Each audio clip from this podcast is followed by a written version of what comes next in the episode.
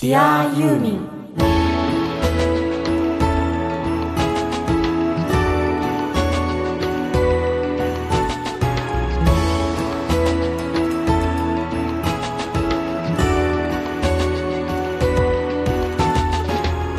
明けましておめでとうございます。息合ってるね。うん。ユーミンの作品が僕の人生を大きく変えました。音楽家の津田直人ユーミンファンのママから生まれてシンガーソングライターになっちゃいました。井上美也です。Dear ユーミン。この番組は松任谷由実さんの熱狂的ファンも。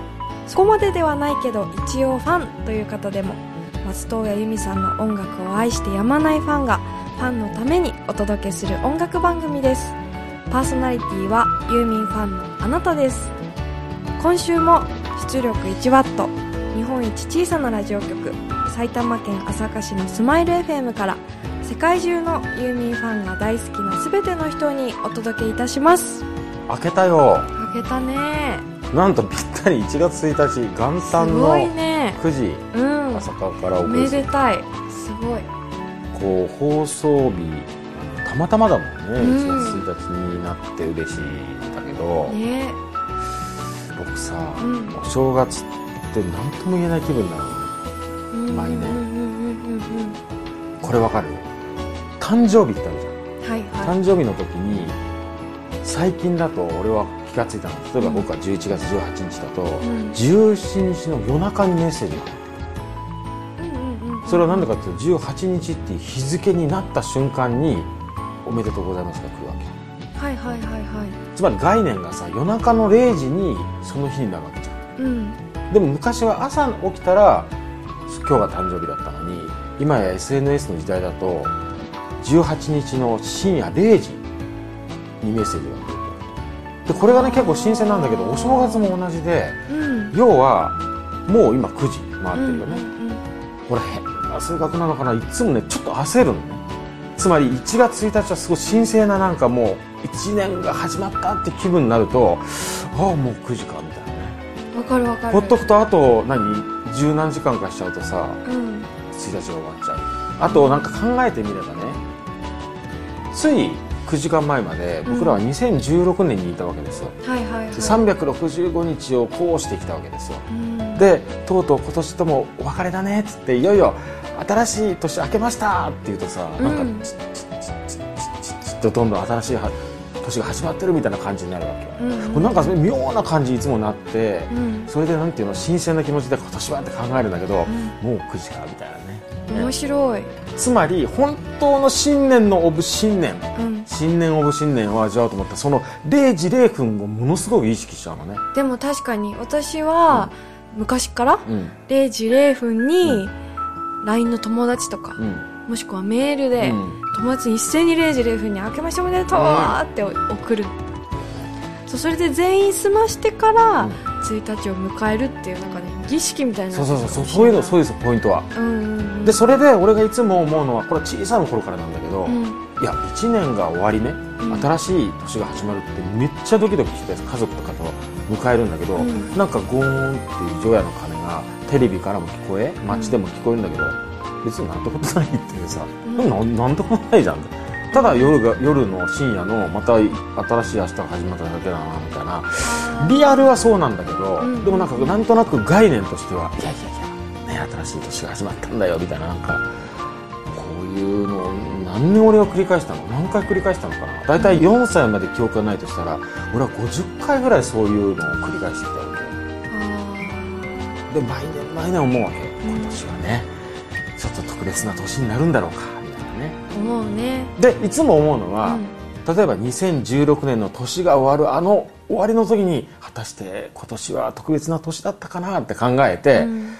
そしたら特別な年だから来年は新しいまた飛躍の年になるかなと思いながらうん。迎えるわけだけど、俺なんかはすごかったよ、2016年がすごい年だったよ俺にとっては。変革のね、うんだから2016年すごいいい年だった。その延長に2017年があるんですよ。僕の場合は、んうん。これはねそれはこのディアユーミンにも関係あるわけ、うん。ディアユーミンをやってるのは一つにはあんたみやちゃんと一緒。うんねうんうん。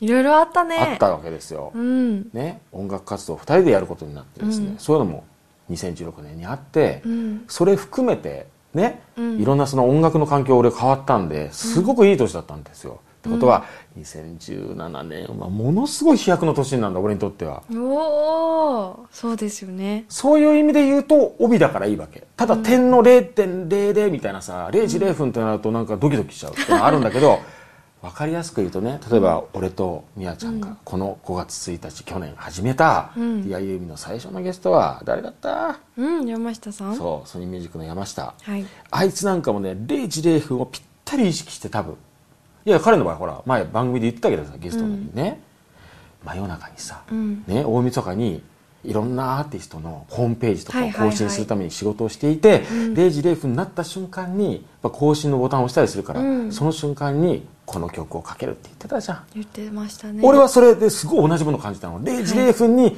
山下君はこれを聞いてます、はい。一緒に聞きましょうかね。はい。あハッピーニューイヤー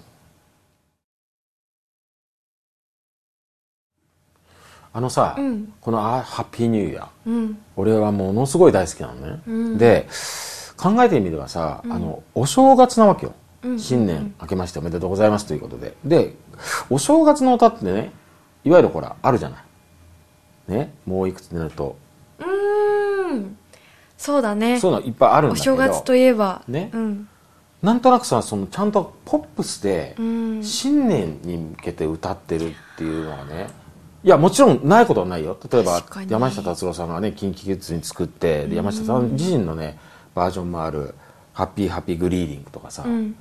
あと確かユニコーンのお年玉っていうのもあってね。へそれにはおえ正月っていう言葉も出てくるしみたいなあるけどそうなんだ。いくつかあるんだけどやっぱりね僕らほらユーミンファンとしてはさ「あハッピーニューイヤー」ってこの曲はもうなんかもうある意味新年の歌としてはもう大定番なわけじゃない？お決まりこれで新年が始まるっていう感じ。なんかもう童謡みたいな。そうだよね、うん。しかもものすごくいい曲じゃない？うん。だから俺ねこれを知ったのはリアルタイムよ。これ昨晩お会いしましょうだもんね。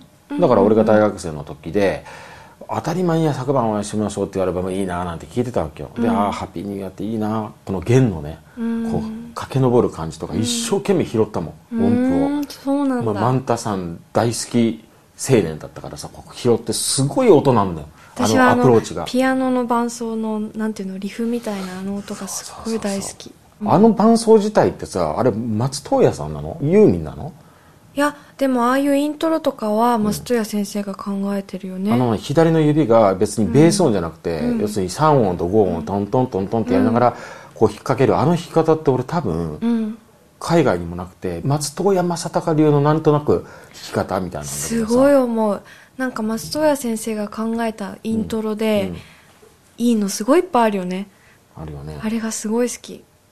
例えば何があるかな「春よ来い」とかもそうだしこの弾き方で？トントントントンでこう松任谷先生サウンドみたいなさ。あそしたらさ、うん。冬の終わりのイントロとかね「うん。トゥトゥタンタンタンタンタンタン」とかうんうんうん。あれも松任谷さうん。んならではじゃん？あと卒業写真のさうーん「あんちゃんちゃんちゃんちゃらんちゃんちゃんちゃん」とかあるよね。あのね出だしが心にしみるんだよね。わかるわかるわかる。うんあとノーサイドとかね、ノーサイドのイントロなんかも、うん。あれローズピアノだけど、うん。要するにピアノとかローズピアノを弾く時の、まうん。松任谷さんが自然に弾く何癖みたいなのがそのまま芸術になってるパターンでしょ、あとブリザードもチャンチャンチャンチャンチャンチャンチャンじゃん、うん。俺要するにピアニストでもあるからさ、うん。こう指をここにぶつけて下げるみたいなうん。風な感じで手が動くんだけど全部マンタさんなんだよ。そう。魔法みたいなんだよねあれが。ねうん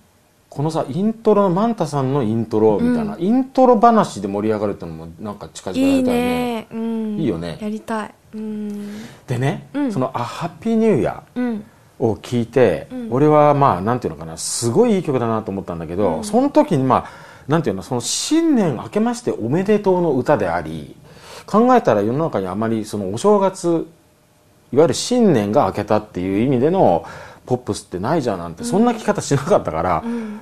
考えてみれば「あハッピーニューイヤー」っていうタイトル思いっきり新年明けましておめでとうございますなんだけど、うん。当たり前に聞いてたね、そうだね。うん。いい曲だなと思って当たり前に聞いてた、うん。これが例えばクリスマスの時には、うん。なんとなくこの曲がクリスマスソングの定番だみたいなのはさ、うん。クリスマスの週にもね僕ら喋ったけれど、お正月の歌ってありますかって聞かれたらそんなのこの曲だよね、うん。うん、もうあハッピーニューイヤーを先に一番最初にみんなに勧めたいなと思うわけだけど。あとフランス語でうん「明けましておめでとう」の意味のタイトルの歌もあるよ。マジで？うん。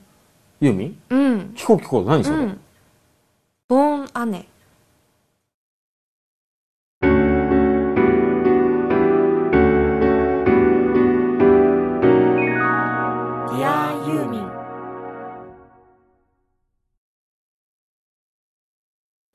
典型的なね日本人のお正月っていうのはその年末から言うと「紅白」を見てね「紅白」わーってみんなが手振っててパッと切り替わって、うん。でいきなりこう「除夜の鐘」「行く年来る年」に変わってっていう感じあると思うんだよね、うん。で朝になったらみんなで家族で挨拶をしてから、それでまあお雑煮を食べたりあるいは初詣に行ったりすると思うんだけど、こういう天の尺のさ俺はさ、うん。実はそういう典型的なお正月をずっと何十年も繰り返しながらもだよ。うん。どうやったら今年はねうん。ちょっとイレギュラーな新年を迎えられるかばっかり考えてるところがなかなかうまくいかない。やっぱり家族があったりするしね、でずーっと思ってるのは、うん。そもそも日本でお正月を迎えるから日本のお正月になっちゃうと。海外で迎えりゃいいじゃんと思って、俺一回 LA で迎えてるわけよ、LA にうん。11月からずっといたからその前からいたのかな？だから結局新年を LA で迎えてんだけどもうね20年ぐらい前なのよ。うん。全く覚えてないんだよこれが。不思議だね。いや俺さっきね記憶をね辿ったんだけど。海外で迎えるなんて。全く記憶ないんだよ。何やってたんだっけ？みたいな。ただ覚えてるのは、うんうん。あ LA だから「明けましておめでとうございます」ってみんなであんまり言わなくていいなみたいな。でその時バンドのレコーディングだったからバンドのメンバーとかは軽く話すんだけどあの Not Japanese の人には別に言う必要がないね、うんうんうん。っていう感じだったかな。みやちゃんって何？他の国で新年迎えた記憶ってあある私は、えっと唯一その3年間、うん。中国の北京に住んでたおいいね時はあったよ。で中国は、えっと、普通の元旦よりうもん。旧正月がメインだから。う、ーん。もちろん年も越すんだけど、うん。まあ、クリスマスの延長みたいな雰囲気があって、まあ、メインは2月あ2月なんだだよね。そうそうそうそう。いう国ごとに違うのをねなんかその経験してみたいっていうのがあるから、うんうんうん例えばなんかその他の国でお正月を過ごす、お正月を迎えるっうん。ていうのをしたいっていうのが僕のねいつも思うことよでも全然雰囲気は違うよね。なんか日本だとすごい結構厳かな雰囲気もあるけど、うん。中国に行った時なんかもう花火がバンバン上がったり爆竹がなんか聞こえたりとか。爆竹ね。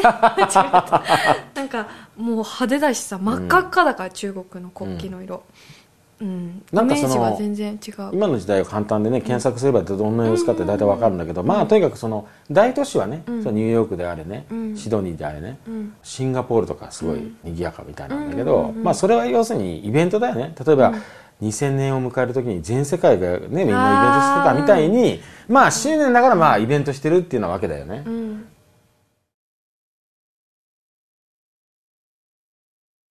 ただほら国によってって何で言ったかっていうとお正月っていうのはさ日本では日本のお正月っていう伝統のさうん。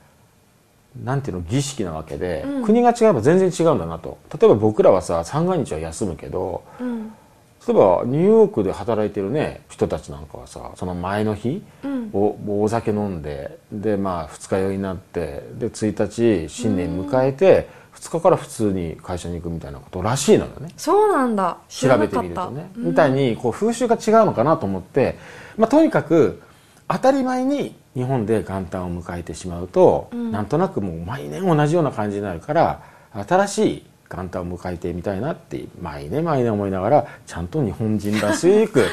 ただ俺思うんだけどやっぱりさ、うん。心が現れるなと思うのはさやっぱり日本人だなと思うのは俺は初詣は好きなのよ。うん。うん初詣の心持ち、うん。初詣の時にもう心の底から本当に本当に今年が良い年でありますように、でまず自分の心の中で、うん。自分はもちろん周りの大切な人たちを思い浮かべて、とにかく欲張りはしません、うん。自分の人生は自分で切り開きますがぜひ健康であるようにお守りください。見つめてくださいっていつもお祈りするわけ、うん。その時の気持ちはなんかなんていうの1年の始まりで1年を無事に過ごすぞみたいな。そうそうなんかこう誓いに行くっていうか、うん。こう宣言する、うん。その心に気合こうエネルギーが湧くかな、あれいいよね。だから初詣はものすごい大事だから、うん。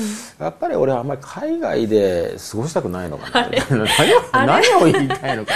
一周して戻ってき一ちゃった周して戻ってきちゃうんだよね、うん。だから俺が言いたいのはそれぐらいなんかねお正月をずっと同じように迎えるっていうのはいいことだなと思ってて、うん。つまりなんていうのその日本っていう国のうん。当たり前の普通の家庭の、うん。その代々伝わる自分の家族がこういうふうにお正月を迎えるんだとか、うん。自分の両親がそれぞれ自分たちが子供の頃にはこういうふうに迎えましたみたいなのが普通にこう降りてくるっていう何？最近少なくなってしまった当たり前の伝統とか伝承みたいなのの唯一良さを感じるのよ、が元旦では。うん。まあ元旦ってお正月かな大好き元旦。そういうのはいいよね。うん。それを俺はなんかその例えば今回みたいにお正月とか元旦ってなんだろうねって言うとついつい人に聞いちゃうわけ、うん。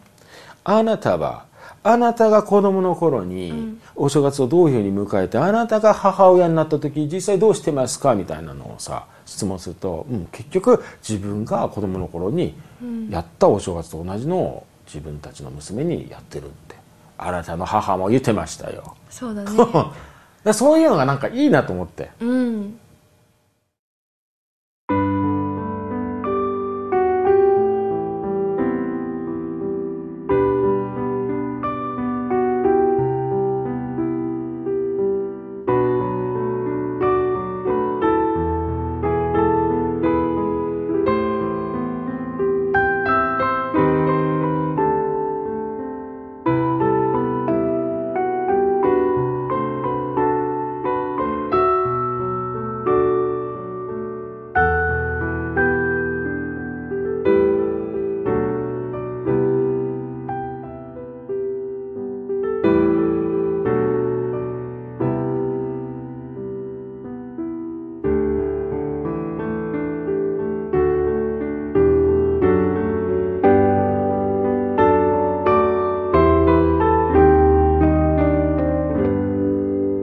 ディアユーミン。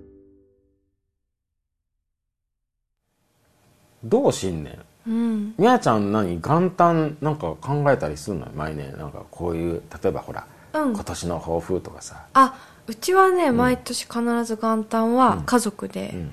まあ、おせち食べて、お雑煮を食べて、家族のノートがあって、うんそれに一人必ずその1年の目標とか、うん。抱負を書くのが決まりになってんの。ああなるほどね。そう、ん。それで毎年、まあ、去年のとか見直したりとかして、うん。じゃあ今年はこれにしようっていうのが、うん。こう家族の決め事になってる。うんうんそう今年も書かなきゃ。うんで何？過去どう？書いたの？見返したと見返してね正直一個も叶ってない。どうしたものかね書くときは、ものすごい気合い入れて、ん。よーし今年もやるぞみたいな感じで細かく書いたりとかうん。するんだけど、ん。残念なことで一個も叶ってない。そう、まあよく抱負とか書いてね、うん。それまあそんなようなもんなんだろうけど俺ねその今話聞いて自分のねなんか妙元旦とか新年の始まりで不思議な気持ちになる。さっきの0.01秒まで要するにこの瞬間うん新年だっていうあの意識と同じようにもう一個ね自分の変なところを今 改めて発見したんだけどうん。もしかしたらその報復的なものかもしれない。つまりこの今年はこういうふうにしてやるぞみたいなのがさ、自分で自分の未来を作るようなもんなのよ、うんうんうんで、ね、知ってるかもしれないけど私津田直はうん。常に人生は映画でありつまり作品であり未来は自分で作るものなんだっていつも言ってる人なんだよ、ねえ得意分野。得意なの、うん。だから一番得意な話、うん。はずなわけよ、うん。それでもし1年の抱負とかって言って未来作るぞって言って1年振り返って今年もダメだったなだと多分めげちゃうと思うわけ。いやだからね だから津田さんに教えてほしいとう思う、んたりとかするの、うんその私はね、うん。だって私なんか毎年書いても叶ってないのよ。で津田さんは人生は自分で作る、うんで大体こういう風にしてってあると思うんだけど、うん。自分流の未来の作り方が1年のね、うん。わかんないんだよ、だから俺は何を言ってるかっていうと、俺はそういう抱負みたいなのが嫌だっつってんの。ああ確かにそれだと当たんないのよ。そうなの。だから気合は十分あってもう絶対やってやるぞみたいな気持ちになればなるほど、あれあれみたいな。そんな性格。うん。俺はねだから多分もしかしたら、その1年うんの始まりだから1年っていうタームで、みたいになんていうの、ここから俺の告白始まるけど、ん。その自分じゃない物差しで、うん。なんかその測られたりその枠に収まるのが嫌でしょうがないもう小さい頃からそうだったの、うん。もうなんかの決まりの中に入るのが嫌なの、うんうんうんうん。負けず嫌いなんだ本当は、うん。本当に負けず嫌いなんだと思うんだよね、だから自分の尺度で自分の自分流で生きたいのよ、うん究極の自分流人生生きてる人なんで、うん。クラシック習ってないのに14歳でいきなりは聴きたくなっていきなりピアノ弾いちゃって作曲始めちゃったような人なんで、全部我流人生なのよ、うん。だからみんな揃ってお正月まだここまでは OK よ、ん。新年を祝った2017年だせはいいわけよ、ただ俺も同じようにさ、小さい頃なんかやっぱりちゃんと家族でお,、お正月を迎えるために全部もうルールがあって、なんかそれがね堅苦しかったんだよね。でおまけに自分の人生を自分で作ろうとしてる僕がだよ、じゃあ1年の抱負をどうですか？みたいに言われるのが本当に嫌で、あ強いて言えば例えば3年計画、ーうん。それから3ヶ月計画みたいにさ。なんかね、1年じゃねえよみたいなのがあったりしてさ。はあすごいね。そこにもこうきっとすんごいこだわりまあと自分自己流があるから、それもいちいちこう違う違うってなっちゃうのかな。そう。だからなんかこう当たり前にやられると嫌だなみたいな、うん。でもなんかこれかっこよく聞こえるかもしれないけど見方によっちゃ単なる天の邪鬼っていうね のはあるんだ、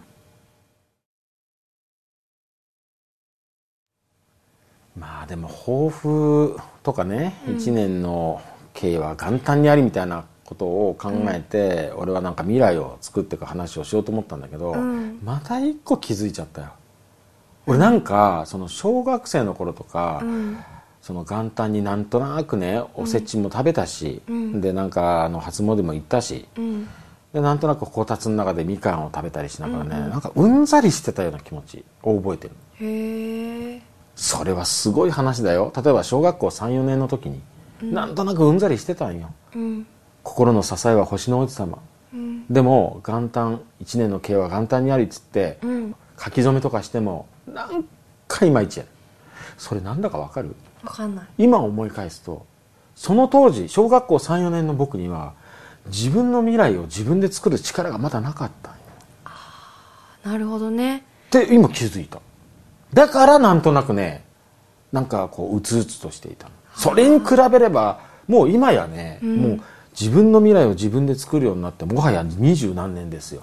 すごい。だって津田さんはさ、まあ、その x ジャパンのプロデューサーから始まり、うん。で今年はあれでしょ？WeAreX の世界的な映画にも出たりするわけじゃん。着実にその23歳の時から未来を作って今があると。うん。じゃあ今日まあ元旦を迎えて、うん。2017年どういう年にしようかなって私は思ってるんだけど、うん。その津田さん流の未来の作り方っうん。てどうしたらいいの？具体的に、なんかね単純うにん。明確なのは一つ常にあったね、うん思い思い返すと、うん。未来の作り方というよりは、うん。その小学校34年の頃の僕とは違ってさ、うん。20代になってからの自分が何が変わったかっていうと、うん。なんかね抱負とかっていうんじゃなくて、もうもうあるのつまりあの未来を作る元ってその前の年から引き続いてもうすでに準備されていて、それを思いっきり開花させてやろうとかって考えるわけよ、だから要は1個なの1ついっぱいあるんだけどまず1個明確なテーマを決めて、それをどこまで上に上げようかなみたいなことを考えるよね、それを続けてると毎年全部ゲットできてるなっていう気持ちになるから勝ち癖をつけるみたいな、ああ必ず俺はできるんだってもう一回勝つとさなんとなくそう癖になるじゃん勝ち癖って。それと同じようなもんよね。じゃあ言っちゃうよ？言っちゃうよ？じゃあ津田の推しの、うん。えー未来？だってミライルが今年の抱負？もう一緒にやってるじゃない。うんうんうん。俺ね全国回ろうと思うんだよ。うわここで言っちゃうの？うん、だからやっぱりねもうそれだけ決めちゃったのいろんなところに行ってね音楽僕らの音楽を。えすごい。それをさまだあれだけど未来だけど決めちゃったのって言うんだそれがすごいね。そうそれよもう一個決めちゃう。ただポイント一個っていうのはね俺の中では大事だったかな。なんか気が付くと思い出すとね。へえで一個でも実現するとなんとなくああ当たり前なんだなみたいな。すごい。私はそういう経験がまだないから分かんないかも。でもその決めちゃったっていうのがすごい。うん決めちゃう決めちゃうんだ。決めちゃう。であとは、うん。自分の過去にあの実際にやってきたこと、うんうん。有言実行してきたことをそれにうまく重ねていくみたいなのをするのよ。というと？例えば、うん。血とか肉になってるわけよもう。一回やったことっていうのは、うん。だからいわばそのことをやろうと思う前うん。は自分のものじゃなかったのもう自分のものになるじゃない？一回経験してできるようになると、うんうんうんうんだから今度は自分の持ってる何？持ち駒みたいな感じではあ例えば今年うん。ただ発信するだけじゃなくてね、うん。リアルにいろんな人の目の前目の前に僕らの音楽を聴いてもらうような活動をしようねってもう決めちゃったとするんじゃん。うん。でそれを実際に成功させたりそれを実現するためにはっていう時にまた自分の持ってる持ち駒をどんどんどんどんこう使いながらやっていくわけよ。はあめっちゃ勉強になる。で今度はさ今年そういうふうにいろんなところに行けたねって言って、また来年の時にはいろんなところに行けたからだからそれによってってまた一つのもう持ち駒になるわけや、うんうんそういうふうにどんどんどんどんこう積み重ねていくというか。う、ーんだから要するに自分がまだ持っていない手にしていない未来をまず自分で一個決めて、うん。でそれを実現する、うん。そうすると今度はそれが自分の手になかったものが自分の中に入る。うん。で増えていく。しかも成功してるわけだ。自分の目標を実現したっていう成功してるわけだ、うん。でまた自信もつくと。みたいなことをどんどん重ねていってどんどんどんどん大きくなっていく。自分の心の中のイメージをね大きくしていくみたいなのがいいんだよねいい元旦を迎えられた。うん。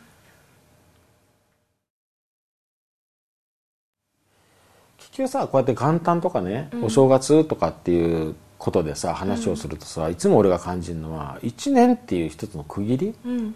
これはとてもいいことなんだけど、うん。その天の弱なので1年じゃねえだろうっていうのもあるわけよ常に、つまり1年のサイクルがぐるぐるぐるぐる回りながら上に行くラスパイラルっていうか、螺旋状のイメージなのね、うん。ただ時計の針みたいにぐるっと一周回ってるだけのイメージじゃなくて、回りながら上に登っていくっていう、螺旋のイメージを描けるかどうかがポイントだと思うわけ、はいはいはいで結局さ僕なんかよく思うのは例えば僕の人生だったら音楽人生なわけだから、うん。ずーっと14歳の頃からさ自分の目標とさやりたいことがあるわけ。うん。ですごく恵まれたことにそれをやるぞやるぞって言ってる間にどんどんこうスパイラルを登っていけてるわけ、うん。で2017年さ僕はねさっき言っちゃったようにさ、ん。僕ら2人でやる活動でもはっきりともう分かりやすい、ね、音楽をたくさんの人に聴いてもらうやり方をもう決めちゃってるわけなんだけど、そうやって俺はスパイラルを登っていこうとするわけですよ。うん音楽人生を僕やっていて思うのは例えば僕の場合だとねちょうど15年ぐらい前からそれまで制作スタッフ的なことをしていたんだけどでまたやっぱ曲がもう書きたくて止まんなくなって、まあ、作曲をメインにするためにスタッフを辞めたわけですよ、はいはいはい。で15年ぐらい前から今度は作曲家と、あるいはアレンジャーでどんどん仕事をしてきてるわけですよ、うん。で曲をいくらでも生みたくて、うん。でその面白いなと思うのは1年ではなくて、うん。なんかスパンを考えずに、うん。下手したら逆に言うと毎日毎日曲を生むみたいな、うんうんで生まれて生まれて止まんないからね、うん。どんどんどんどん生んでいるうちにやっぱり曲が生まれるペースがどんどんどんどん上がっていくのよ、うん。15年前より今の方がずっとその自分で納得できる曲が生まれるペースが上がってるわけ、うん。僕の知り合いのね作家の人がいて要するに小説とか書く人よ、うんあのプロっていうのはこう原稿用紙があって書こうと思った瞬間気が付いたらいくらでも書けちゃってると、うん。もう文章だけはいくらでも止まんないみたいな、うん。でも僕が自分が作詞もやってみようと思ってトライすると紙を毎日で全然出てこないんだみたいな、うん。でも出てこないけどいつか書けるかもっていうのはこれはもしかしたらいい歌詞書けるかもしれないけど僕は作詞家ではないしプロではないんだなと。で一方で小説とか、あのいわゆる陰文ではなくて散文を書こうとすると止まらない、だから僕はちゃんとこの腕で食べてるんだって言ったけど、これ大事なことだなと思ってやっぱり曲いくらでも止まんないからね、どんどんどんどん書けちゃう、そういうことで言うとあのやっぱり俺は音楽家として生きていくんで、どんどん曲を生んでいこうと思うわけ、はいはいはい。でいくらでも生まれるんだけどまたその中で選別するじゃない、有名な話はさ「キー・オブ・ライフ」っていうスティービー・ワンダーの名盤があるんだけどあれ20曲ぐらいあるのかな、あの名盤をスティービー・ワンダーが作るために1000曲書いたの、1000曲書いてその中から選んだ。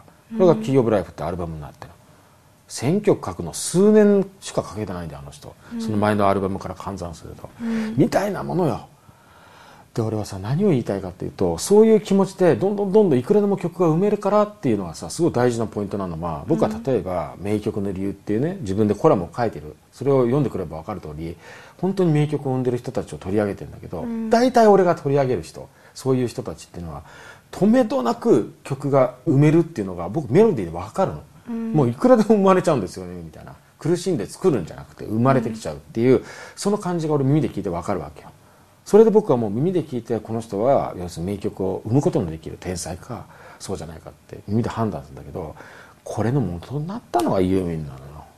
僕が10代の時に出会ってで聴いてるうちに多分ユーミンに教わったんだね。これは遡ればバッハとかベートーベンだったりショパンだったりするんだけど気が付いたらさユーミンの楽曲を聴きながら心に何か教えてもらったの。それ何かっていうとユーミンがいくらでも名曲を生み出せることができる人だって選ばれた人だから。だからよかったの心に栄養をもらったんだ。だから気が付いたら何曲ですか？700曲ぐらいあるんでしょ？それがみんな名曲だっていうね、それを僕ら浴びて生きてこれたのが嬉しいですよ、2017年の初頭に「ディアユーミン」をやってる津田さんとして何を思いますか？ね、そしたら「あんたディアユーミン」をやってる私としてはとにかくこれからも今年もまたたくさんユーミンの新しい曲を聴かせてください。ユーミンの素敵なステージを見せてください。これにつきますよ。どうですか？みやちゃん、この。いやもう言うことないです。妙に静かだなと思ったら、ずっとうなずいて聞いてるみたいな。うん。だから俺が言いたいのは1年という単もいいんだけれども最初のスタートで抱負とかあるいは自分の未来を作るぞというこのポイントをつかみながらも、いいんだよ取っ払っちゃえば、1年なんかじゃなくて、スパイラルでぐるぐる上に回ってくぞみたいなさ。うん。その未来を楽しみに描きながらあるいはそういうどんどんどんどん新しい未来を作ってきた素晴らしい人の作品を感じながら幸せになりながらその幸せを自分のものにするんやで。うん。ね。素晴らしいです